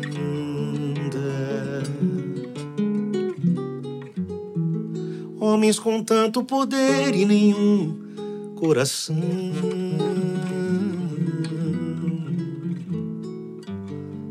Gente que compra e que vende a moral da nação. 92 isso. Brasil olha para cima. Existe uma chance de ser novamente feliz, feliz. Brasil, há uma esperança. Volta teus olhos para Deus, o justo juiz. Volta teus olhos para Deus, o justo juiz. Essa aí é uma das que ficaram bem. Com essa história de, de, de polarização política, então, nossa, hum. a esquerda já usou, a direita já usou, o centro já usou, cara candidato a presidente já usou, é, já cantaram isso para todo lugar. Aqui, é, quando você solta uma música, ela passa a não ser sua mais. É, é. Ela é de todo mundo. Interessante. Por mais que você queira ou não queira, é a verdade. Agora, cada um lê a música de um jeito estranho. Eu fiz uma música que fala assim: Enquanto o domingo ainda for nosso dia sagrado. Os adventistas acharam que eu estava falando do sábado, né? Mas nada a ver, né? Eu estava só. Então, mas assim, complicado. Essa aqui, agora. Acho que, eu todo acho... dia sagrado. Com certeza, isso. Eu estava gravando uma moça no estúdio uma vez e ela falou: a minha Bíblia é diferente da sua, porque na minha fala para guardar o sábado. Eu falei: não, na minha fala para guardar todos os dias, né? porque não, não é só o sábado, só o domingo. Mas é, aqui, acho que o pessoal mais conhece é essa daqui, que se alguém cantou no casamento aí, precisa mandar 10 reais depois. Né? essa daqui. É, se eu pudesse saber destinos ou fazer mover as montanhas com minha fé. Se eu pudesse falar qualquer língua em qualquer lugar. Coríntios 13, e desse meus bens ao mais pobre ou morresse em favor de alguém. Você vai conhecer o coro. Se não tivesse amor, de nada valeria se não tivesse amor, proveito algum teria. Fria e sem razão, a vida então passaria. Vazio seria falar, um sino que insiste a tocar. Se dentro de mim não valesse o amor.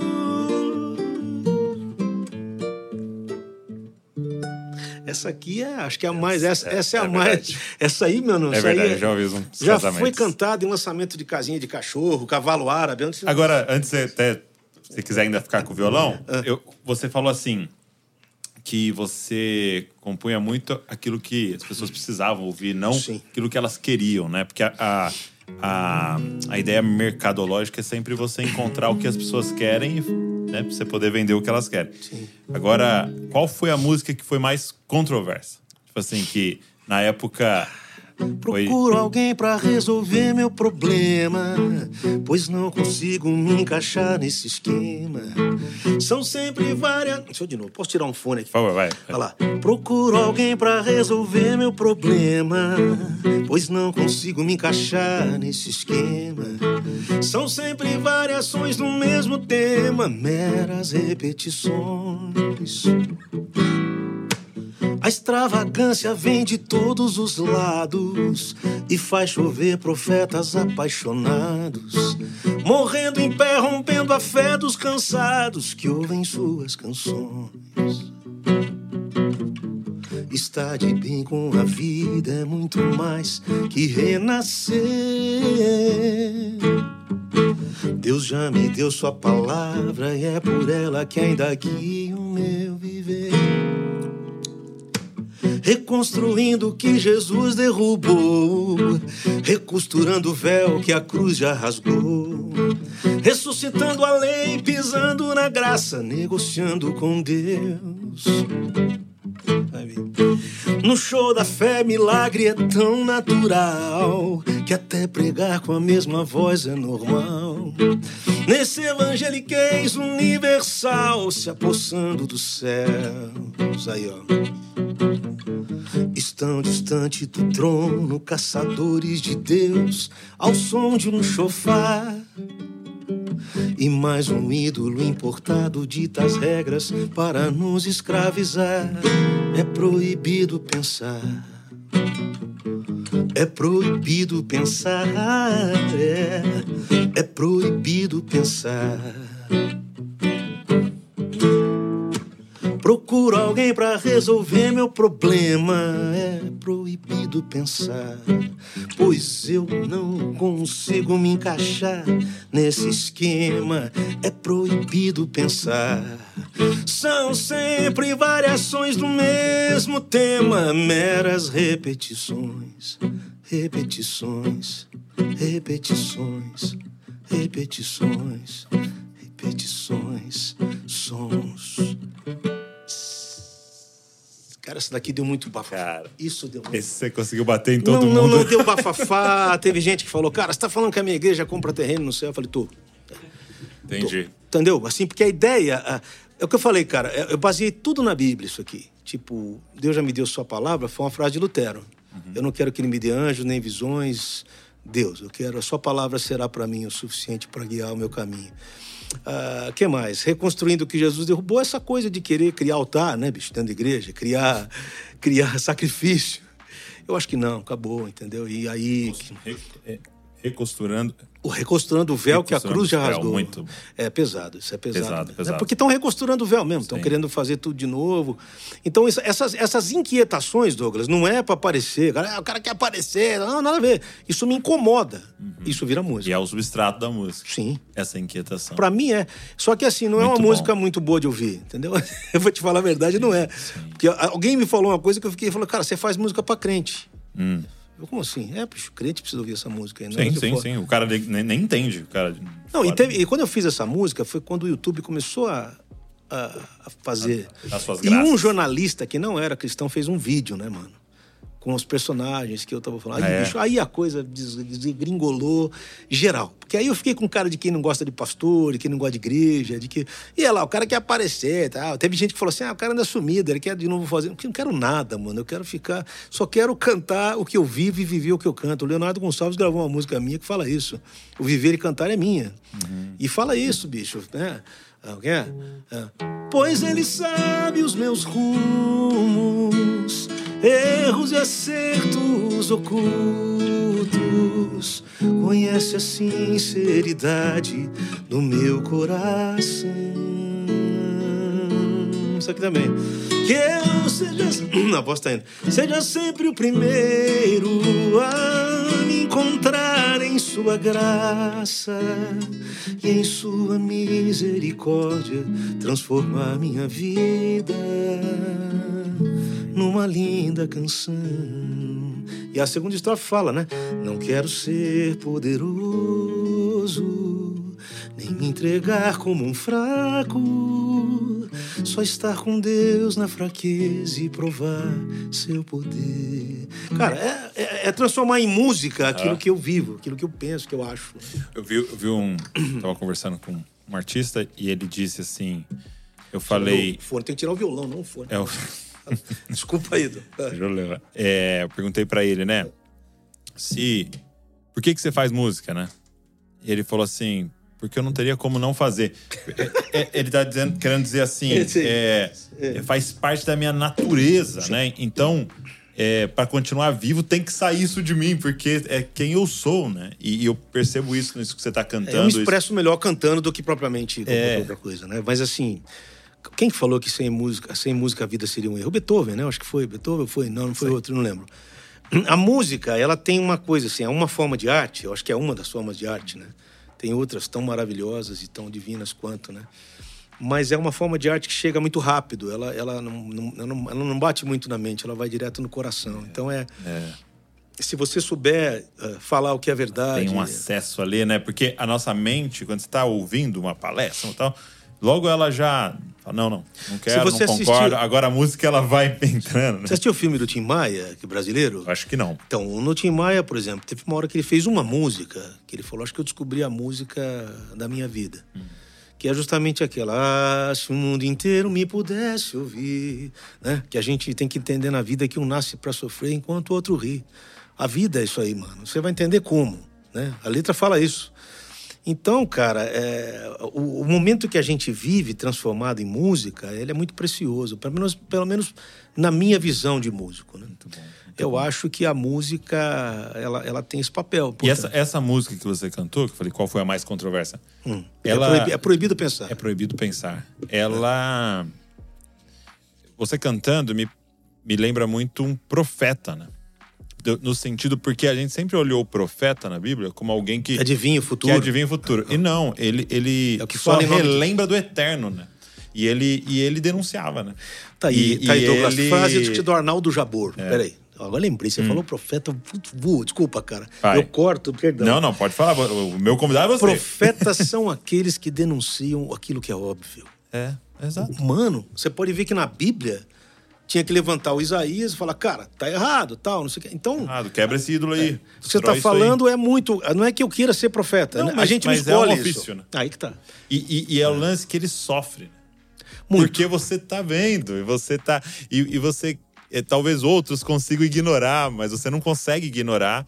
E agora, se minha pergunta é: você tinha noção do preço que pagaria ou do que viria com isso? Você tinha noção? Assim? Essa música aqui, por exemplo, é Proibido Pensar, eu levei dois anos perguntando para todo mundo, cara. Mas, mas, imagina todo mundo mesmo, cara. Pastor, é, filósofo. Eu perguntei para até para budista.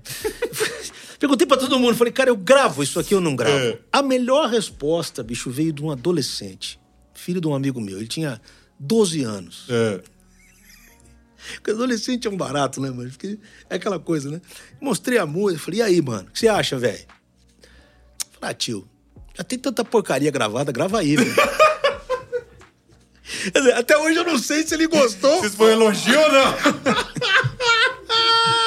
Aí, cara, quando ele falou isso pra mim, eu falei, ah, bicho, vou gravar. Mas, cara, enfrentei uma barra, porque você concorda que é uma música forte? Eu tô mexendo Muito. com todo mundo. E é uma ironia, né? Eu conversei com o Pondé, Luiz Felipe Pondé, porque tem quatro formas de você fazer uma crítica. Você tem uh, o sarcasmo, você tem, que é um, um jeito, uhum. o cinismo, o ceticismo uhum. e tem a mais chique delas, que é a ironia. Isso aqui é uma ironia.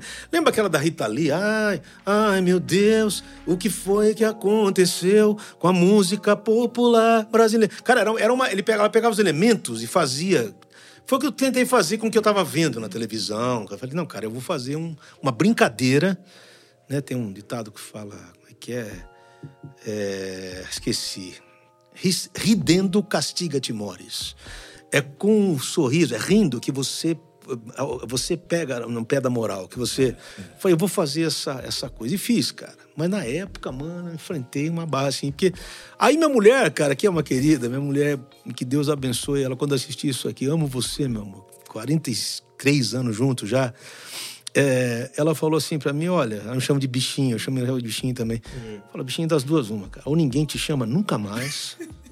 ou quem entendeu o que você tá falando vai começar a te chamar mais e, e os que não precisam chamar não vão chamar mesmo. Falei, cara, eu acho que a ideia é isso mesmo, é o refinamento, né? E qual foi o resultado? Foi, o resultado foi esse. Graças a, graças a Deus eu nunca, eu não precisei mais tocar em nenhum lugar assim onde, onde eu acho que que a razão... Acabou sendo uma grande, um grande filtro. Uma grande... Pra caramba, Douglas. Tem porque... bastante clareza do que caramba. você cria, né? Sim. Agora, a filosofia fala que a evolução é o refinamento do gosto, né? Então você tem que se refinar. Se você não se refinar, você não evolui, cara. A gente tava comentando lá com a Carol antes de chegar que, que como é que a internet é um negócio esquisito, né? Hum. Tem um cara que tem milhões de seguidores. Aí ele botou assim um post, assim, hoje eu acordei cedo, tomei um café, tomei um banhão, 8 horas da manhã, tomei café com leite, pão com manteiga. Fui pro meu trabalho. Quando foi 11 e meia da manhã, meio-dia, eu dei, saí, fui almoçar, fui no restaurante, comi, me bem e tal, dei um tempinho, tomei um café, aí eu voltei pro trabalho. E eu trabalhei até seis horas da tarde. Quando acabou o trabalho, fui pra academia, que é onde eu costumo malhar lá. Fui lá, malhei, cheguei em casa cansado, com sono, né? Tomei lá um copo de leite com uma bolachinha e fui dormir. E. Comentários. Mano, você modificou a minha vida, velho. Cara, que revolução que você. Bicho, tem um cara que ensina a pôr minhoca no anzol, o cara tem 12 milhões de seguidores. Meu avô fazia isso, ele tinha um seguidor. Fazia melhor que o cara que tá do vídeo. Então é, é gozado como a, a, a futilidade e, a, e, a, e, e o tosco ganhou espaço. Então, quer dizer, por isso que eu falo, é, é, é há, há que haver um filtro Você tá falando dessa música? Há que haver um filtro da internet, porque senão também, cara, se eu, tudo que eu vejo, eu acho legal e minha mãe falava um ditado que assim, quem gosta de tudo não gosta de nada. Quem, quem acredita em tudo, tudo não é acredita. legal, nada legal. Quem acredita em tudo não acredita em nada, mano. Então. É. Mais de quatro décadas aí, né? 41 de... anos. 41 anos. O que, que você sonha? que você vê pela Pô, essa pergunta é tão difícil. Não queria que você perguntasse isso.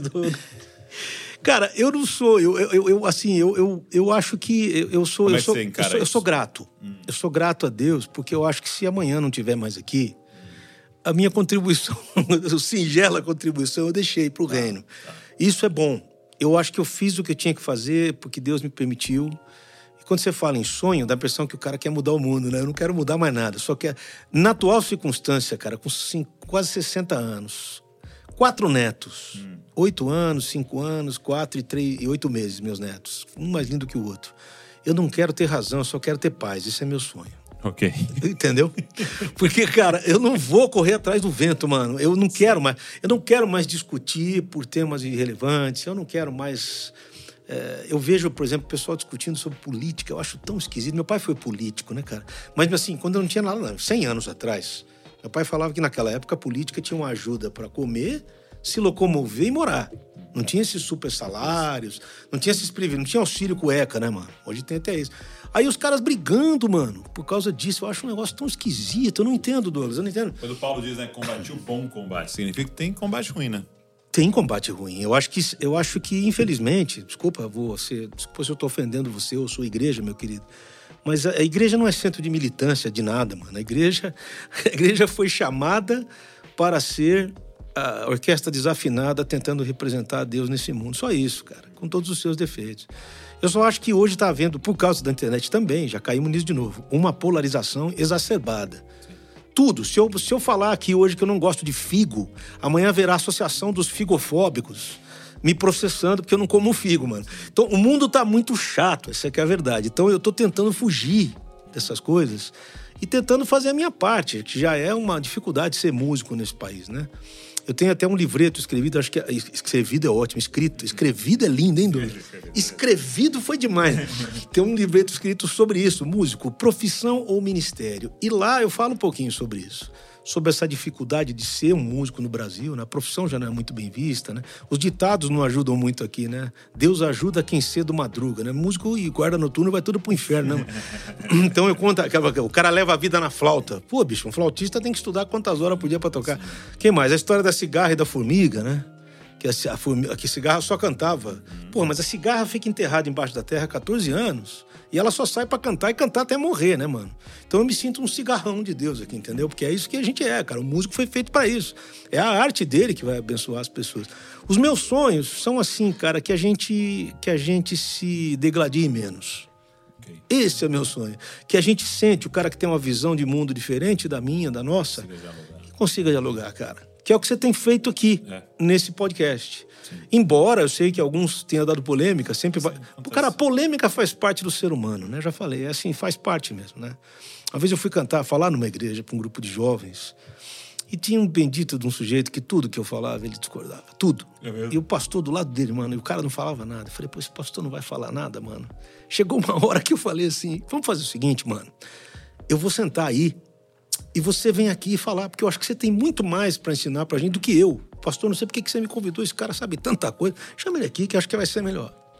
Aí ficou aquele clima, né, mano? Aquele clima assim de falar, e agora, né? Mas, cara, é, é, as pessoas têm uma. Elas têm aquela coisa de firmar opinião. O cara, você fala, isso aqui é uma xícara. O cara fala, não, isso aqui é um copo que foi transformado em xícara, porque agora tem um pegador aqui. O cara vai teimar com você para falar que isso aqui é um copo, entendeu? E eu não sei para quê, né? Para que essa coisa? O trânsito já é assim, o mundo já é assim, tá cada vez mais poluído. A gente tá vivendo num planeta judiado, né? Pela, pelo homem, né? Hoje eu vim para cá, tava uma chuva, um friozinho, agora há pouco, coisa de três horas da tarde. Agora tá um calor danado. Quer dizer, Cara, vamos tentar aliviar um pouco Entendi. o fardo, né? Eu, tô, eu lembro das palavras de Jesus, do fardo leve, do jugo suave, né, mano?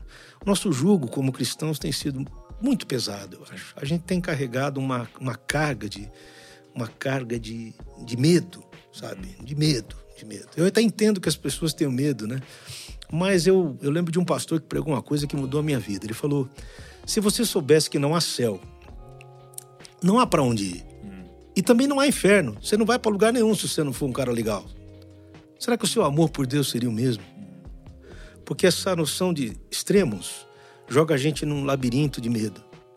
E o amor lança fora todo medo. Eu acho que não, entendeu? Talvez o meu sonho seja que a gente tenha uma musicalidade um pouco mais bíblica. Talvez se eu posso chamar isso de sonho. Eu, eu faço isso, eu corro atrás é, disso. É pelo que você trabalha. Pelo que eu trabalho. É, eu trabalho pelo meu sonho, que, que a música ela tenha. Cara, existem compositores brasileiros que são simplesmente singulares, né, bicho? Se você ouvir isso aqui, isso aqui é do Estênio Marços, um dos maiores compositores cristãos vivos hoje. Vou tentar, tá? Que a voz tá. Posso tirar o fone aqui? Prometo que vai ser a última, tá? Não, que isso. Quem é, quem é o homem que tranquilo ressona e sonha em meio à tempestade? Quem é parece tão indiferente à violência das ondas que querem tragá-lo. Talvez não deva ser outro esse homem no barco ao meu lado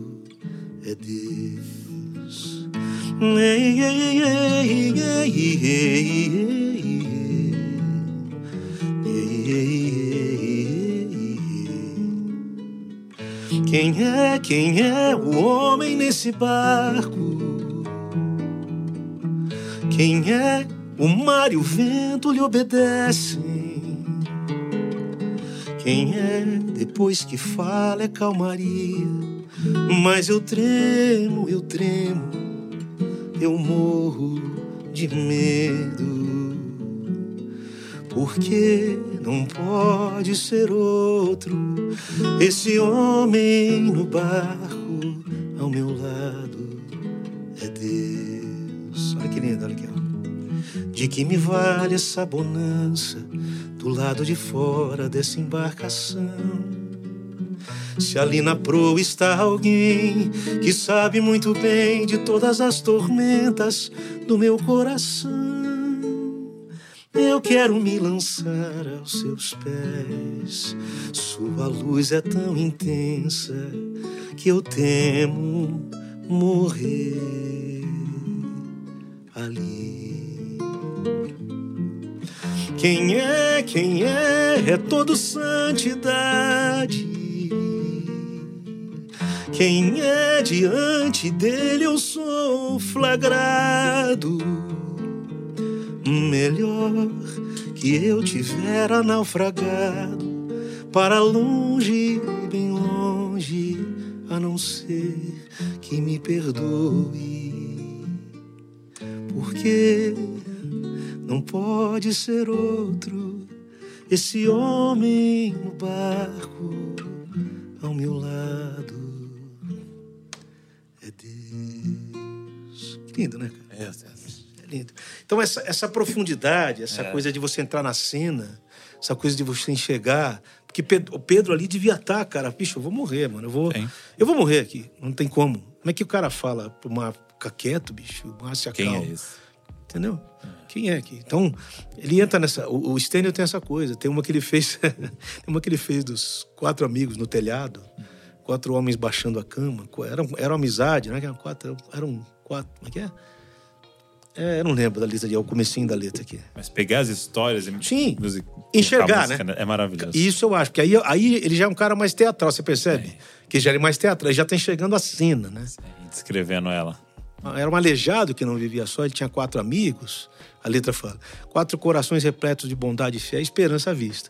Aí ele fala: quatro cordas, cada uma numa ponta de uma cama, um buraco aberto no telhado, muita sintonia, equilíbrio, pontaria, quatro homens que não sabem o que é desistir nem duvidar. Aí desce aquela cama no meio do lugar onde estava Cristo, a letra fala. O que é mais difícil? Quem vai me responder? Perdoar ou curar? Sai andando o aleijado, carregando o seu leito. Aí ele fala: Como é livre alguém que é perdoado? Meu amigo, ele pega o trecho e põe numa frase, mano. No telhado, quatro homens abraçados, lágrimas e risos. Me responda o que é difícil para Deus operar. Então você fala, A, a, ideia que ele teve, que porque o pessoal vê o cara indo embora com a cama. Sim. E os caras que estavam em cima, mano? Olhar para cima e ver quatro se abraçando. Chorando, porque o cara saiu andando, bicho. Cara, então, essa visão de Deus, para terminar aqui o nosso papo, talvez seja o meu grande sonho. De poder enxergar é, o que é que Deus tem para mim, o que é que Deus tem para minha família, para a igreja de Cristo, né? Eu acho que uma família não pode ser feita de igreja, mas uma igreja é feita de famílias. Então, se eu não começar a ser em casa o pai que eu devo ser, o marido que eu devo ser, a esposa, o filho que eu devo ser, não adianta ir em igreja nenhuma, mano. Você não vai resolver o seu problema. A família é a primeira igreja. Então, sonho que Senhor sejam famílias abençoadas. É isso que eu desejo aqui também para toda essa galera aqui. João, obrigado. Eu que agradeço, Douglas. Que honra. E Falo demais. Obrigado falo... por o podcast, mas obrigado por esses anos semeando. Obrigado pelo que você fez, faz no Brasil. Obrigado por você ir na contramão, é, ter pagado o preço por tudo isso, é, não ter se vendido. E obrigado, de verdade, sim. Que é isso, Douglas. Da minha Eu... geração aqui, obrigado. Nós estamos juntos debaixo da graça e da sim. misericórdia do Eterno, não é isso? Verdade. Eu que agradeço esse convite. Pô, acompanhe todos os outros Muito episódios, bom. porque um melhor que o outro. e obrigado a você que ficou aqui ouvindo e assistindo. E eu queria te dar um pedido, né? Pega esse link, mano. sai mandando para todo mundo. para mais pessoas Distribui. serem abençoadas é, por esse papo, por essa conversa, por essas canções, por essa história, por esse testemunho. E também deixa um comentário aqui que o Senhor ministrou no seu coração. Se inscreve no canal, você vai receber tudo que a gente está fazendo. E ó, aula de violão, meu irmão. Vou deixar o link aqui para vocês. Deus abençoe você e não se esqueça, você é uma cópia de Jesus. Valeu.